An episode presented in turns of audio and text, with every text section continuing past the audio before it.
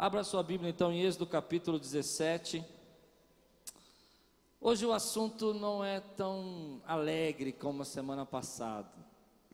Eu quero falar sobre pressão. Você está sob pressão? Quantos aqui estão sob pressão? Levante a mão. Então eu quero pregar para você hoje. Os outros não estão sem pressão, quer trocar? Nós vivemos um tempo de muita pressão, né? muita luta, muitos desafios, muitos problemas, crises econômicas, problemas financeiros, gente com pressão na saúde. Levante bem alto sua Bíblia e diga: Essa é a minha Bíblia. Eu sou o que ela diz que eu sou. Eu tenho o que ela diz que eu tenho. E eu posso o que ela diz que eu posso abrirei meu coração, deixarei a palavra de Deus entrar, e nunca mais serei o mesmo. Amém. Êxodo capítulo 17, versículo de 1 a 7. Toda a comunidade de Israel partiu do deserto de Sim. Essa é a nossa série GPS andando de um, la, de um, lugar para o outro, conforme a ordem do Senhor. Acamparam em Refidim, mas lá não havia água para beber, pois por essa razão queixaram-se a Moisés e exigiram: dê-nos água para beber. E ele respondeu: Por que se queixam de mim? Porque põe o Senhor à prova. Mas o povo estava sedento e reclamou a Moisés: por que você nos tirou do Egito? Foi para matar de sede a nós, aos nossos filhos, aos nossos rebanhos. Então Moisés clamou ao Senhor: Que farei com este povo? Estão a ponto de apedrejar-me. Respondeu-lhe o Senhor: Passe à frente do povo, leve com você algumas das autoridades de Israel, tenha na mão a vara com a qual você feriu o Nilo, e vá adiante. Eu estarei à sua espera no alto da rocha do Monte Orebe bata na rocha, e dela sairá água para o povo beber. Assim fez Moisés, à vista das autoridades de Israel, e chamou aquele lugar Massá e Meribá, porque ali os israelitas reclamaram e puseram o Senhor à prova, dizendo: O Senhor está entre nós ou não? Vamos orar? Senhor, fala conosco nessa noite, traz a tua palavra, Senhor toca os nossos corações, ministra, Senhor, na nossa vida, para que possamos, Senhor, sermos fortalecidos e possamos verdadeiramente enfrentar, Senhor, as nossas pressões, as nossas lutas, os momentos do dia a dia que nós temos vivido, Senhor, em nome de Jesus. Amém. O que você faz quando você está sob pressão? Pressão é aquele momento que uma série de situações diferentes, difíceis, vem ao mesmo tempo na tua vida. Não é só uma situação. Mas já teve aquela fase onde que as notícias começam a chegar na tua vida e é saúde, e é filho, e é criança, e é trabalho, e é escola, e as pessoas te cobrando, e você precisa dar resultado, e você precisa entregar resultado, e você começa a viver sobre pressão. Eu me lembro de um palestrante que ele dizia o seguinte: que quando as pessoas hoje vivem tanta pressão que elas chegam no trabalho e a pessoa fala assim: escuta, você já fez faculdade? Você já fez faculdade? Você fala: fiz, fiz faculdade, mas já fez pós-graduação? Não, já fiz pós-graduação, mas você já está fazendo mestrado? Não, ainda não entrei no mestrado, mas você fala inglês? Não, estou falando inglês, mas fala espanhol? Estou aprendendo, mas não fala japonês? A gente vive essa pressão o tempo todo. As pessoas cobrando a gente, as pessoas vivendo. É, reclamando e às vezes até murmurando. E o que você faz diante dessa pressão indica muito sobre o seu caminho espiritual, indica muito como você vive e encara a sua vida espiritual. Algumas pessoas encaram a pressão reclamando, elas acham que se reclamar, alguém vai vir, alguma situação vai mudar, e elas reclamam, e elas gostam de reclamar. Outras gostam de contender, de brigar, de discutir, outras gostam de ficar em silêncio, na caverna. Mas é interessante que nesses momentos de pressão que Moisés está enfrentando, primeiro, que você estava aqui semana passada, você vai lembrar, não tinha pão, não tinha carne, ele foi orar. Agora não tem água. E as pessoas estão cercando ele, estão dizendo: Ei, o que, que nós vamos fazer? Como é que você vai resolver esse problema para nós? E elas estão, ele está dizendo: Mas como que eu posso resolver isso? Quem sou eu para arrumar água? Ele está sob pressão. Mas ele vai buscar a presença de Deus. E eu quero tirar aqui uma lição para mim e para você, querido, sob pressão, não adianta murmurar, não adianta reclamar, não adianta você lançar as culpas dos seus problemas na vida da outra pessoa, na vida do seu marido, na vida da sua esposa. Você precisa aprender a buscar a Deus. Você pode dizer amém por isso, querido? Como é difícil isso. Porque nesse momento, querido, você descobre que surgem os murmuradores. E eu estou tentando evitar de falar sobre murmuração, porque, mas eu não consigo, porque eles não param de murmurar. E eu aprendo uma coisa nesses anos todos ser pastor: murmurar é um vício. Quando você começa a murmurar por uma coisa, você vai murmurar por outra, e você vai murmurar por outra, e daqui a pouco você vai estar reclamando de outra coisa. Se você acredita, eu não sei porquê, mas eu sei que existe gente que acredita realmente que murmurar resolve. Eu vou trazer uma notícia triste para você: murmuração não resolve. Aliás, atrapalha muito. Ao invés de você ser parte da solução, você começa a ser parte agora do problema. E o problema não é mais água agora nesse momento. Se você está comigo, você vai entender. O problema agora é que Moisés está quase sendo apedrejado. E não é assim que a vida começa. Às vezes você está com um problema na sua vida financeira e você começa uma reclamação, e o problema não é mais as contas que você tem que pagar, mas agora é um problema conjugal, é um problema familiar. Uma vez murmurador, sempre murmurador. A gente precisa ter uma lição disso. Se você acha que contender, que brigar, vai resolver, você vai sempre recorrer à briga. Se você não conhece um outro jeito de resolver o seu problema, vai resolver com briga. Mas deixa eu dizer uma coisa que o Espírito Santo fala comigo nesses textos aqui. Aliás, esse é um texto muito difícil para mim pregar, vou já explicar por quê. Você precisa entender isso. Você precisa entender. Pressão, pressão não se resolve com murmuração Pressão não se resolve com contenda, pressão se resolve com atitude de fé. Você precisa ter uma atitude de fé. Diante da pressão, não adianta você murmurar. As pessoas que acham que Deus vai atender a murmuração, mas Deus não atende murmuração. Deus responde um coração agradecido, um coração cheio de fé. Se Deus está falando com você hoje, meu irmão, dê glória a Deus, porque eu quero ministrar isso na sua vida. Enfrente essa pressão com fé. Quantos recebem essa palavra hoje? Como nós precisamos disso na nossa vida, enfrentar, querido, a pressão do dia a dia com fé. É isso que faz a diferença entre homens e meninos, entre líderes e seguidores, entre pessoas que são solução e pessoas que são problema. São aquelas que diante do momento de mais pressão da tua vida, eles levantam e dizem: "Ei, Deus está aqui. Nós temos um Deus aqui. Ele está nesse lugar." E eu vou enfrentar essa luta com fé. Não vou enfrentar com reclamação. Não adianta eu reclamar de você, não adianta eu murmurar de você, não adianta eu reclamar da sua vida, eu vou dizer, você podia. Ei, você não pode resolver os meus problemas, mas há um Deus que pode resolver os meus problemas, há um Deus que é poderoso para resolver essa situação, e eu vou enfrentar a luta com fé. Então Moisés vai até até Deus. E eu acho interessante esse texto porque Moisés vai até Deus e Deus fala assim: Moisés, eu vou adiante de você. Primeiro, diante dessa pressão que você está vivendo, Deus já está diante dela, Ele já está na frente dela, Ele já sabe como você vai sair dela, Ele já sabe qual é a solução que Ele tem para você. Você pode dizer glória a Deus, querido? Deus está diante de todos os problemas e dificuldades que nós podemos estar enfrentando hoje, Ele já está lá. Depois ele diz: passe na frente do povo. Ou, oh, eu preciso pregar? Sai do meio dessa bagunça. Sai do meio do tchu-tchu-tchu. Tchu-tchu-tchu. Burburinho. Sabe o que é tchu-tchu-tchu, né? Aquela pessoa, a minha esposa está arrasada comigo. É para entender, não dá? Aí tchu-tchu-tchu, tchu-tchu-tchu, e fala, e fala, e fala, e fala, e tchau. Sai daí!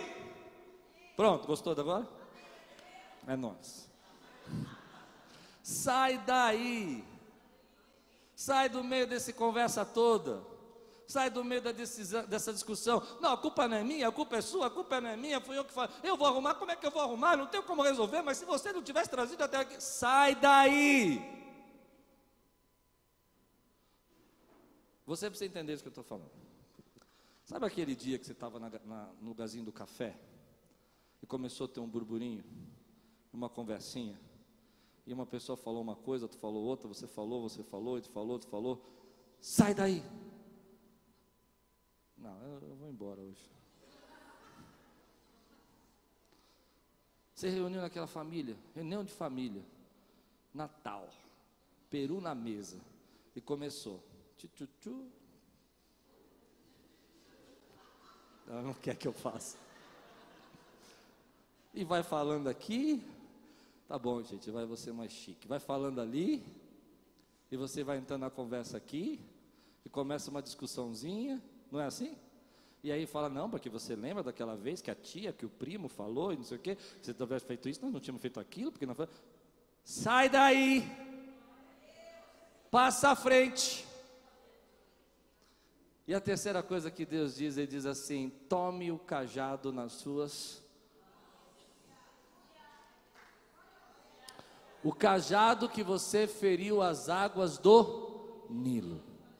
Perceba o que Deus está fazendo. Deus não está dizendo assim, ó, pegue aí qualquer coisa nas suas mãos. Pegue o cajado que você feriu as águas do Nilo.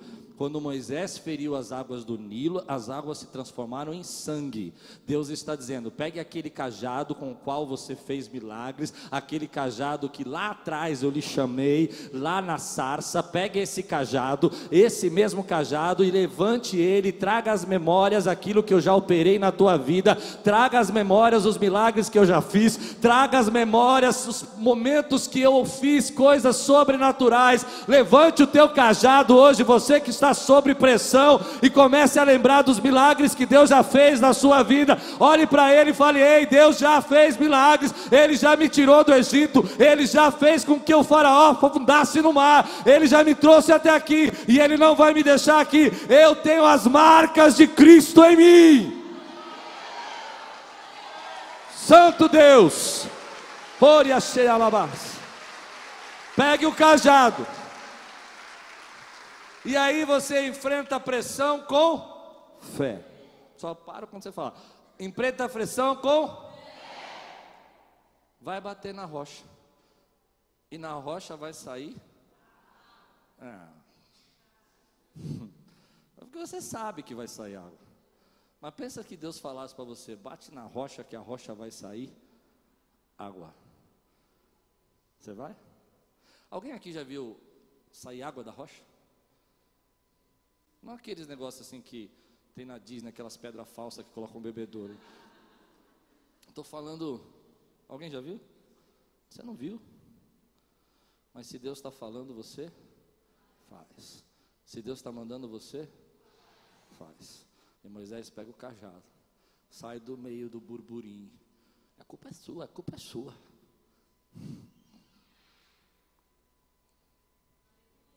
Ele fez milagre já na minha vida. E Ele continua fazendo milagre na minha vida. Ele continua fazendo milagre. Ele já está me esperando no final dessa confusão. Ele já está me esperando no final. E Moisés bate na rocha. E a rocha jorra água. Você já teve momentos na sua vida, eu tenho certeza, que saiu água da rocha. O que é isso? É da onde você não imagina, é da onde você não espera, é às vezes do coração mais duro, daquela pessoa que você nunca ia acreditar que ela ia te ajudar. Água saiu da rocha é, às vezes é um milagre inesperado, é um momento que você fala assim: meu Deus, como que isso pode acontecer? Daí sair água.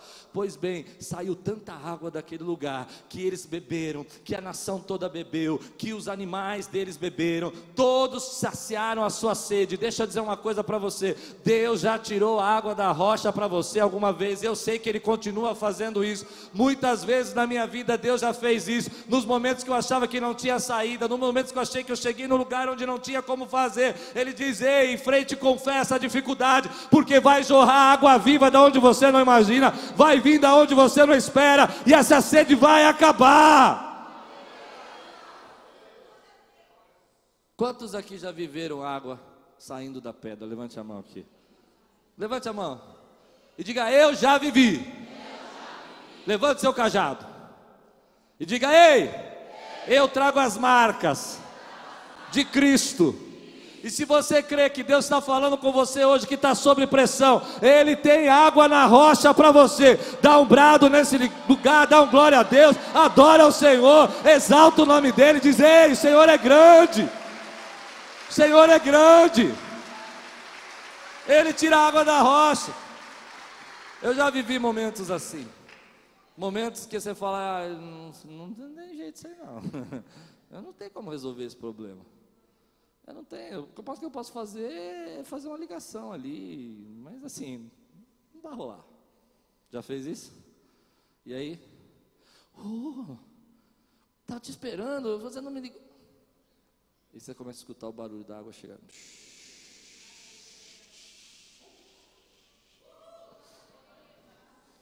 Quantos podem dizer glória a Deus, querido? Mas, sempre tem um mas. Abra sua Bíblia em Números, capítulo 20. Números, capítulo 20. Bom, agora eu vou começar a pregar. Porque é sobre esse assunto que eu quero pregar. Números, capítulo 20. Versículo de 1 a 6. E esse é um texto que mexe comigo, porque muitas vezes, quando meu pai era vivo, nós discutíamos esse texto.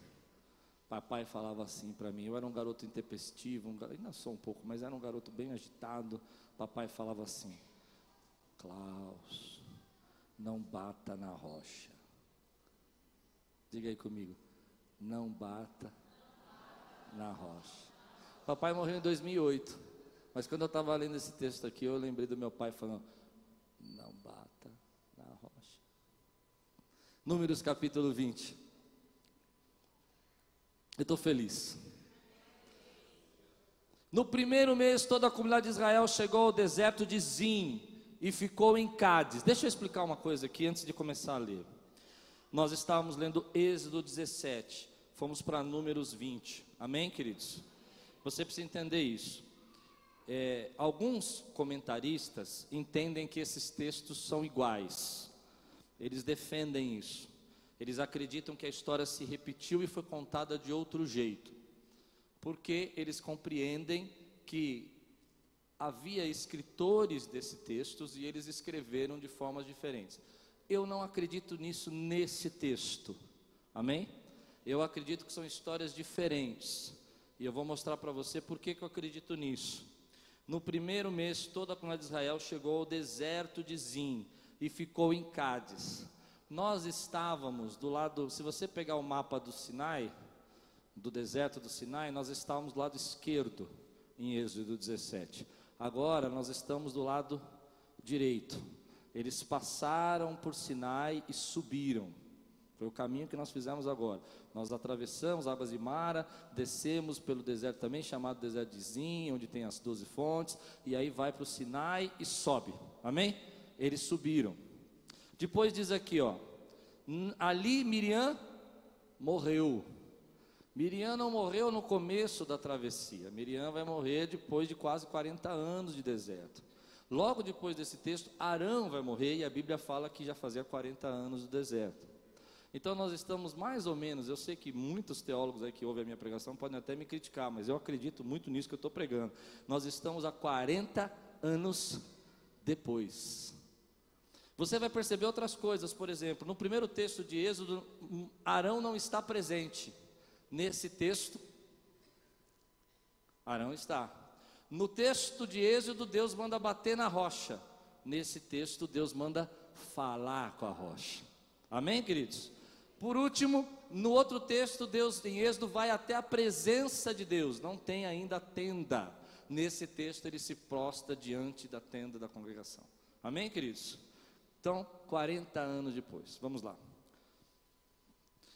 Quem de, oh, por exemplo, não havia água para a comunidade, o povo se juntou contra Moisés e contra Arão. Discutiram com Moisés e disseram: Quem dera tivéssemos morrido quando os nossos irmãos caíram mortos perante o Senhor. Porque vocês trouxeram a Assembleia do Senhor a este deserto para que nós e os nossos rebanhos morrêssemos aqui? Porque vocês nos tiraram do Egito e nos trouxeram para este lugar terrível? Aqui não há cereal, nem figos, nem uvas, nem romãs, nem água para beber. Moisés e Arão saíram diante da Assembleia para a entrada da tenda do encontro e se prostraram com o rosto em terra, e a glória do Senhor lhes apareceu. 40 anos depois, a história se repete. 40 anos depois, os mesmos problemas, agora é sede de novo, e eles continuam reclamando, porque uma vez murmurador, você vai ser sempre murmurador. Se você não aprender a buscar e enfrentar a sua pressão com fé, você vai continuar enfrentando a sua pressão como criança, reclamando da vida. 40 anos depois, eles estão vivendo uma situação muito parecida, praticamente igual, e tendo as mesmas atitudes. E eu quero ministrar algo na tua vida, eu quero que você receba isso. Nós precisamos aprender com as nossas histórias. Nós nós precisamos crescer com as nossas histórias, nós precisamos ser mais sábios. Você já viu isso, gente? A história não se repete. Você não vive às vezes o mesmo problema, às vezes três vezes a mesma situação, e você não entende por que está vivendo, e a história está se repetindo, porque nós podemos aprender com as histórias passadas e reconhecer o cuidado de Deus e aprender a misericórdia de Deus, ou simplesmente a gente pode esquecê-la. Ninguém aqui disse: Ei, eu me lembro que 40 anos atrás nós estávamos assim. E Deus tirou água da rocha. E o que será que Ele não vai fazer hoje nesse lugar, se nós clamarmos e pedimos? Ele é poderoso. Quantos podem dizer glória a Deus por isso? Meu irmão, infelizmente, algumas pessoas não estão dispostas a mudar. Infelizmente, algumas pessoas vão ficar fazendo sempre as mesmas coisas as suas experiências não mudam. A história se repete e eles fazem igual. Mas eu quero dizer uma coisa nessa, nessa noite para você, meu irmão. Eu creio muito nisso que eu vou falar agora. Deus tem poder de transformação para a nossa vida. Eu não quero ficar repetindo história, não quero ficar cometendo os mesmos erros. Eu quero ver o Espírito Santo hoje fazer um rebuliço nesse lugar e transformar a nossa vida. Muda de casa, mais é o mesmo problema. Muda de família, é o mesmo problema. Muda de situação, é o mesmo problema. Muda de trabalho, é o mesmo problema. O mundo está contra mim. Não, querido. Eu preciso aprender com os meus erros. E para aprender com os erros, eu preciso ser humilde.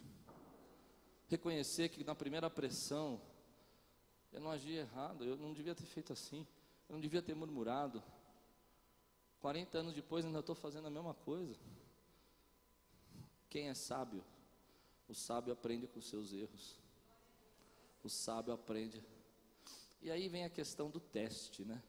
Porque eu não gosto muito dessa ideia de Deus testando a gente, mas eu entendo que a vida testa a gente. O teste é esse. Você vai viver uma outra situação, um novo problema, e ainda vai fazer as mesmas coisas.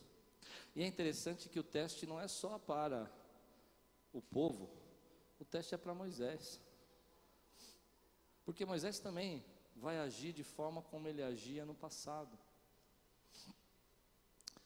Quando você lê a história, você vai perceber que Moisés, ele tem problemas sérios, embora a Bíblia diga que ele era um homem manso, e a gente entende manso como uma pessoa pacata, ele tinha problemas sérios com ira. Em alguns momentos na Bíblia, Moisés se manifesta gravemente com ira.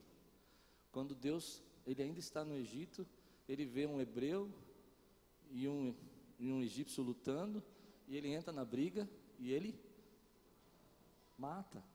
Mas não é só aí que a ira dele se manifesta. Depois, quando ele está na frente do faraó, Deus fala para ele assim: só fale ao faraó. E ele fica tão indignado, e a Bíblia fala que Moisés se irou. Mas não é só aí que a ira dele se manifesta. Deus fica com ele 40 dias no Sinai, entrega as tábuas da lei, e a presença do Espírito de Deus está ali, e ele recebe nas mãos a tábua escrita por Deus. Você pode imaginar essa presença, o cheiro de Deus na tábua, você pode imaginar isso? E ele pega aquelas tábuas, ele desce, e quando ele vê, quando ele vê o povo em pecado, sabe o que ele faz? Ele pega aquelas tábuas, não, quebra essa cabeça do povo, mas não quebrar essas tábuas. Não, não faça isso, é brincadeira. Mas ele vai quebrar as tábuas. Ele pega aquilo que é de Deus e vai, ah! vocês não vão ter nada. Você entende isso que eu estou pregando, meu irmão? E agora, ele está de novo no mesmo processo, e ele está indignado, ele está completamente irado, e Deus fala para ele: Olha, nós vamos fazer algo diferente dessa vez. Você vai lá e vai falar com a rocha. E ele olha e fala: Uhum. Quantos estão entendendo? Hum. Você chegue lá no povo e fale com a rocha. E a rocha vai virar. Pegue o seu bordão e fale com a rocha. Lembra do que eu já fiz? Fale com a rocha. E Moisés fala: uhum. E de repente ele começa a passar uma lição no povo e começa a dizer: rebeldes.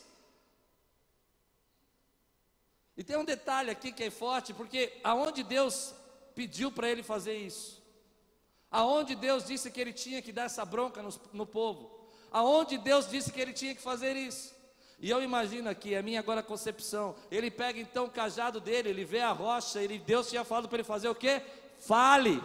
Mas ao invés de ele falar, ele fala: Olha, seus rebeldes, eu vou dizer, eu tenho que dar água para vocês. Será que eu, quando que Moisés deu água, quem dá água é Deus, quem dá água é o Senhor, quem dá água é a fonte da vida, da vida é Deus. Mas Moisés está falando agora como um louco.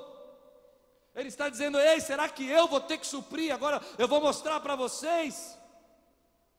Quantos estão entendendo o que eu estou pregando? Então ele pega o cajado dele, querido. Assim como ele quebrou as tábuas. E ele pega o cajado dele. E diz a palavra de Deus que ele bate na pedra. E não uma vez, e deixa eu pensar, agora é interpretação minha, eu acredito que não foi um toquezinho, não, viu? Ele estava bravo. Ele bate na pedra uma vez, não satisfeito, ele bate duas vezes. Você conhece pessoas que são dominadas pela ira? Você conhece pessoas que se descontrolam assim? A vida vai passando, tem os murmuradores, tem os que contendem e tem os que se iram. E as pessoas às vezes não, não mudam, não querem mudar. E acham que podem viver quebrando tábuas e batendo em pedras. Mas a nossa atitude conta muito. A nossa atitude conta muito. Você acha que pode bater, quebrar e fazer e que vai dar mais conta? Deus está olhando a nossa atitude.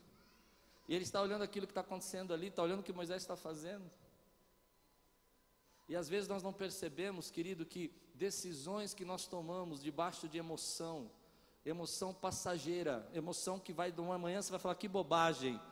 Decisões que se tomam debaixo de emoção acabam roubando o teu futuro e o teu destino.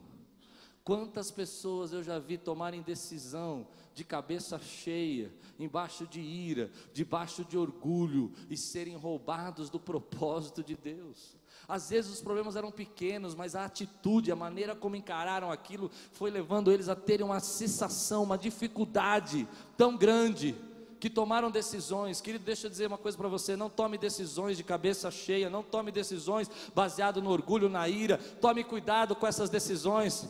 Porque nós costumamos dizer, não, Deus vai me perdoar, e Ele realmente perdoa, Deus é maravilhoso, é misericordioso, mas nem todas as vezes o perdão de Deus anula as consequências. Quantos estão comigo aqui, meu irmão? Às vezes você toma uma decisão de cabeça cheia e as consequências vão te perseguir. E você vai falar uma coisa, e você diz algo para uma pessoa que você podia ter ficado calado por um pouco, mas você resolveu, não, eu vou resolver isso hoje, eu vou acabar com essa história agora. Ninguém vai, eu vou mostrar quem sou. Você pensa, está brincando com quem, rapaz? E não era para fazer isso. E aquilo entra no coração traz uma separação, porque decisões são permanentes, emoções são passageiras. Decisões são permanentes, emoções são passageiras. E nós achamos que não, mas tudo bem. E Deus fala assim: não, tudo bem, eu posso te perdoar, mas as consequências são suas. Você vai viver com elas. E chega uma hora, querido, que a gente quebra tanta tábua e bate tanto em pedra, que Deus diz basta. Né? Essa é a parte que eu sei que ninguém gosta, mas. Olha o que diz o texto aqui. Versículos 7 a 11. E o Senhor disse a Moisés: Pegue a vara e que o seu irmão Arão reúna a comunidade diante desta fale aquela rocha, e ela verterá água. Vocês tirarão água da rocha para a comunidade, os rebanhos beberem. Então Moisés pegou a vara que estava diante do Senhor, como este lhe havia, perceba, este lhe havia, ele sabia o que Deus tinha ordenado. Ele sabia o que Deus tinha ordenado. Amém? Ele sabia. Aí diz aqui: Moisés e Arão reuniram a assembleia em frente da rocha, e Moisés disse: Escutem, rebeldes, Será que teremos que tirar água desta rocha para dar a vocês? Então Moisés ergueu o braço. Entende? Quando eu tirei a minha ideia de que ele bateu com força, ele ergueu o braço. Tem... Não é diferente? É diferente? Não? E aí ele diz aqui: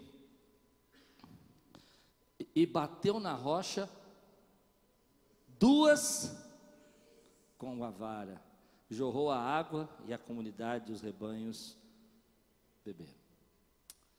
Talvez Moisés estivesse desgastado, cansado, estava sob pressão. Você já teve esse momento que você está tão cansado, tão sob pressão, que você fala assim: Eu vou bater nessa rocha aí.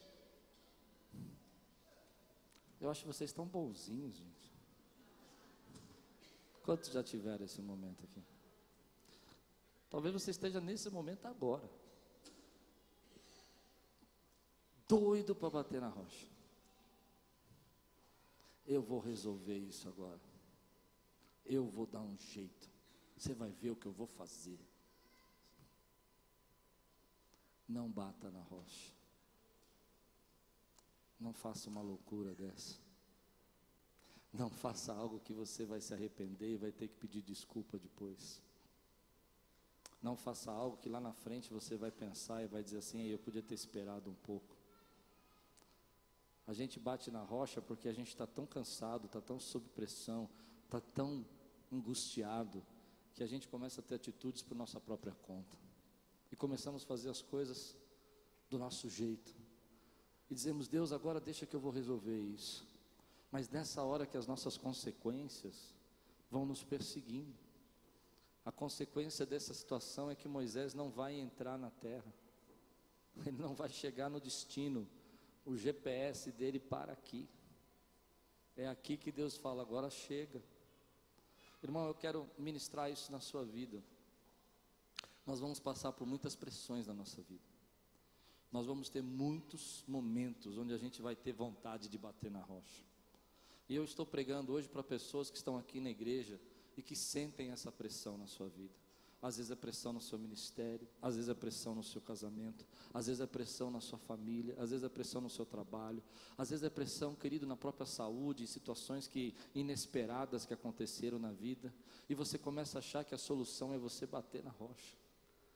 É começar a agir pela sua própria ira, pela sua própria emoção, tomar as decisões que você acha que precisa tomar, falar o que você não deve falar, é, dizer o que, você, que Deus não mandou você dizer, brigar com pessoas que você não deveria brigar. Irmão, como muitas vezes nós, como líderes, precisamos aprender isso. Como nós líderes, você que é pai, mãe, você precisa entender isso, cuidado, não bata na rocha. Às vezes você vai até o seu filho e fala coisas tão duras para ele que jamais ele vai esquecer, porque você está virado. E você acha, e eu também acho, eu já fiz isso com Deus muitas vezes, sabe? Dizer, Deus, o senhor tem que entender o momento que eu estou vivendo. Não, ah, eu sou ser humano, né? Você já disse isso para Deus? Deus sabe, né? Quantas vezes eu já disse para Deus, depois que eu estava preparado, sabe, não com cajado, mas com taco de beisebol para bater na rocha, Deus fala assim para mim: e aí, você vai me obedecer ou vai seguir o seu coração? Você vai ouvir o que eu mandei você fazer e ficar em silêncio? Ou você vai tomar a sua atitude? E você fala: Não, é, só tem que entender, Deus. Olha, não é fácil, eu sou ser humano, não aguento, não. Eu tenho sangue de italiano. Eu já falei isso para Deus. Também Deus fala: E você tem o sangue de Jesus. Quantos podem dizer amém? amém?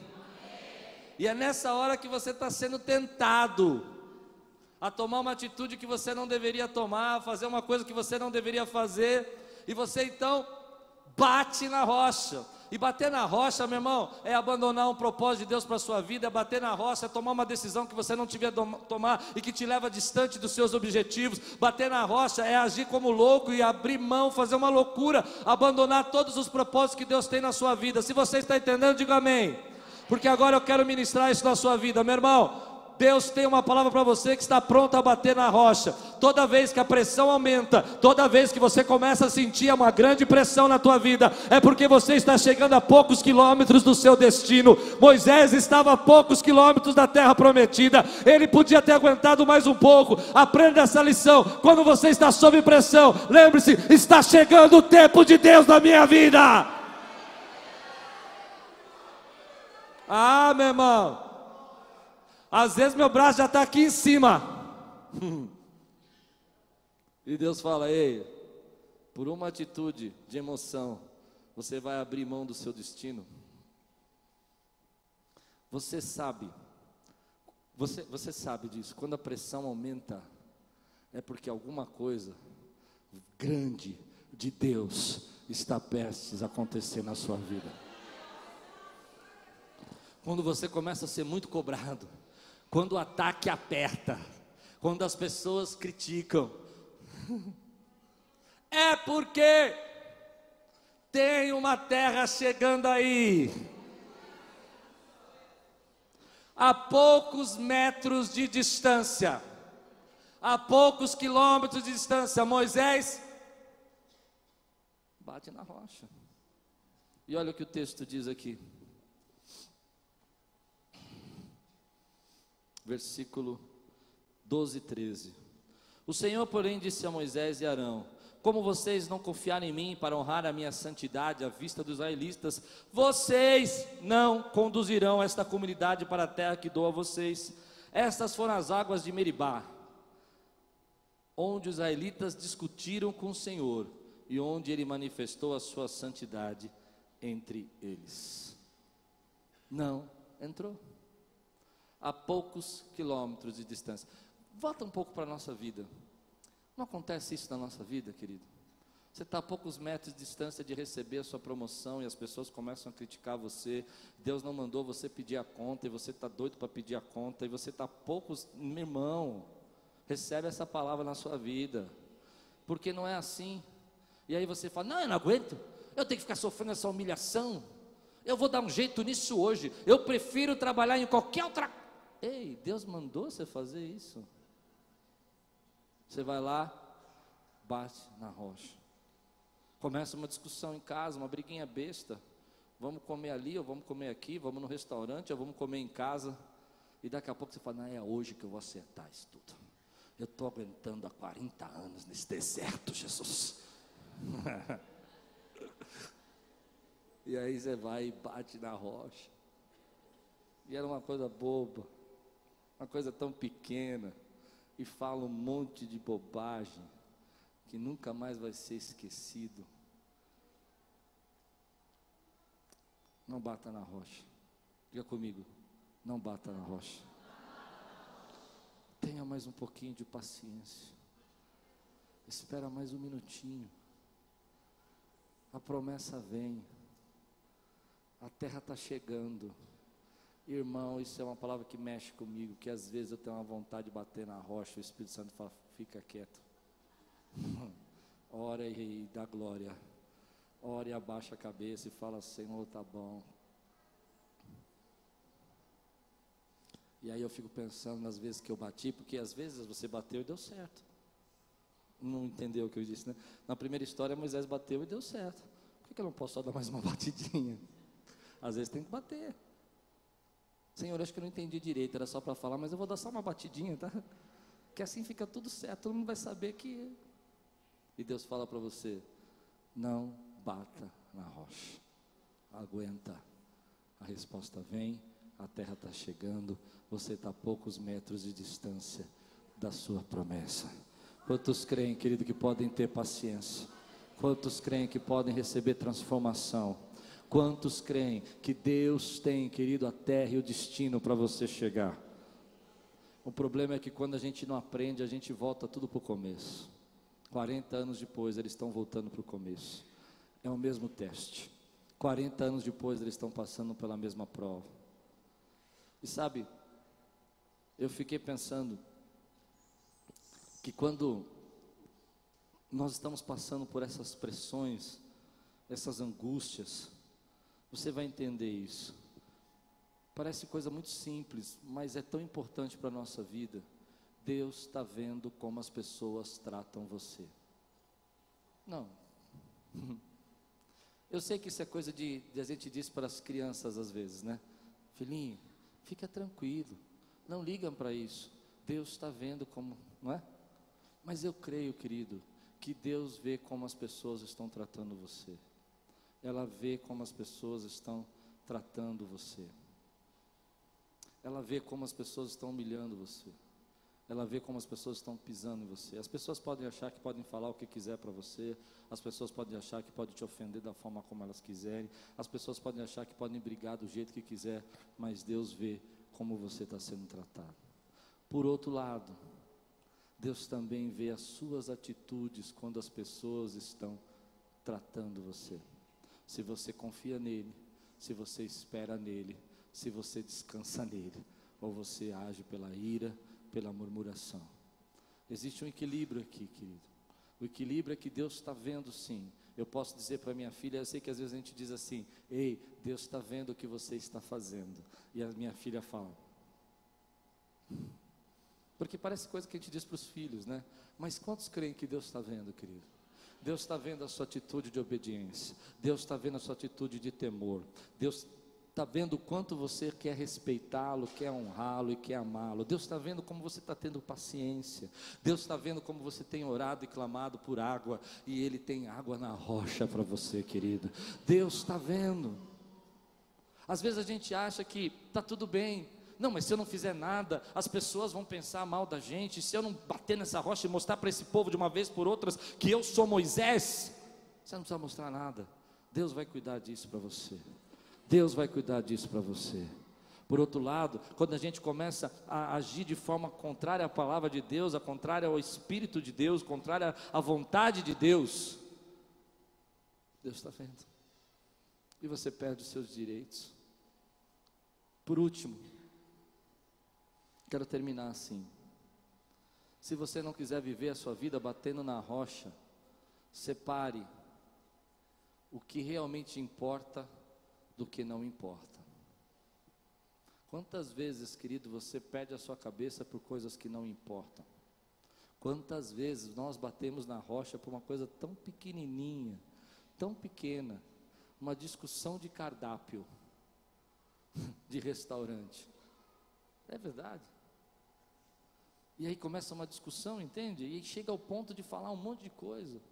Ou, por exemplo, porque a moça do café, não, a moça do café, lá do seu trabalho, falou uma coisa para você. você não está entendendo. E porque ela falou uma coisa para você, isso é importante. Importante é o teu salário, importante é a tua família. Importante, querido, é que você chegue em casa e você vai ter uma vida abençoada. Importante é que você vai chegar no seu destino. Importante não é o que as pessoas estão fazendo, estão falando. Importante é que Deus tem um propósito na tua vida e Ele vai trazer a saída para você e Ele tem água na rocha. Meu irmão, separe o que é importante do que não é importante. Tem muitas pessoas aí, você sabe disso, batendo na, na rocha, quebrando tábua por coisa que não é importante. O que é importante é a vontade de Deus, Ele levar para o meu propósito, Ele fazer eu chegar onde Ele prometeu, e eu vou nessa direção. E quando não houver água, Ele vai enviar água, e quando não tiver maná, Ele vai mandar maná, porque esse é o meu Deus. Agora não é importante, meu irmão, eu ficar trocando as coisas, invertendo as minhas, minhas prioridades. Moisés aqui inverte a sua prioridade. Eu estou terminando porque eu quero que você entenda isso. Quantas vezes, quando nós perdemos o nosso foco, perdemos o nosso objetivo, perdemos o nosso destino, o GPS da onde a gente quer chegar, nós começamos a bater em rocha, querido, e voltando ao início, por coisas que não significam nada. Não significam nada. Não significam nada. Você simplesmente podia ter olhado e feito assim precisava nem falar. Sabe por quê? Porque a gente acostuma a fazer isso. A gente acostuma a agir assim. Eu, eu queria ser. Entrar na sua, no seu coração agora. Pare de colocar peso 2 em coisas que não são importantes. Foque naquilo que é importante. Se as pessoas estão lhe criticando, é porque você está fazendo alguma coisa bem feita. Amém, meu irmão? Se as pessoas estão lhe perseguindo no trabalho, é porque você começou a incomodar com o seu talento. Quantos podem dizer amém, querido? Se as pessoas acham que podem tratar você do jeito que elas quiserem, não se preocupe, Deus está vendo como você está sendo tratado. E uma hora ele vem. E uma hora ele vem. Quantos podem dizer amém por isso, querido? Quando nós invertemos a prioridade, é mais importante eu mostrar quem eu sou. É mais importante eu dizer e agir pela minha ira, pelo meu orgulho e colocar as coisas no seu devido lugar. É nessa hora que a gente começa a bater na rocha e perde o propósito e o destino de Deus. E vai passar um tempo e as coisas vão se repetir. Por isso papai chegava para mim, terminando. E ele dizia assim: Klaus, não bata na rocha. Sabe por quê? Porque eu achava que eu podia resolver todos os meus problemas batendo na rocha. Não é porque Deus fez uma vez de um jeito, é que Ele vai fazer sempre do mesmo jeito. Às vezes Ele tem jeitos diferentes para você. E é aí que a sua fé é provada. Eu sei, nós às vezes olhamos para Deus assim, Senhor, eu estou sob pressão. Mas estar sob pressão não justifica tudo. Hoje eu oro para que você receba mais paciência.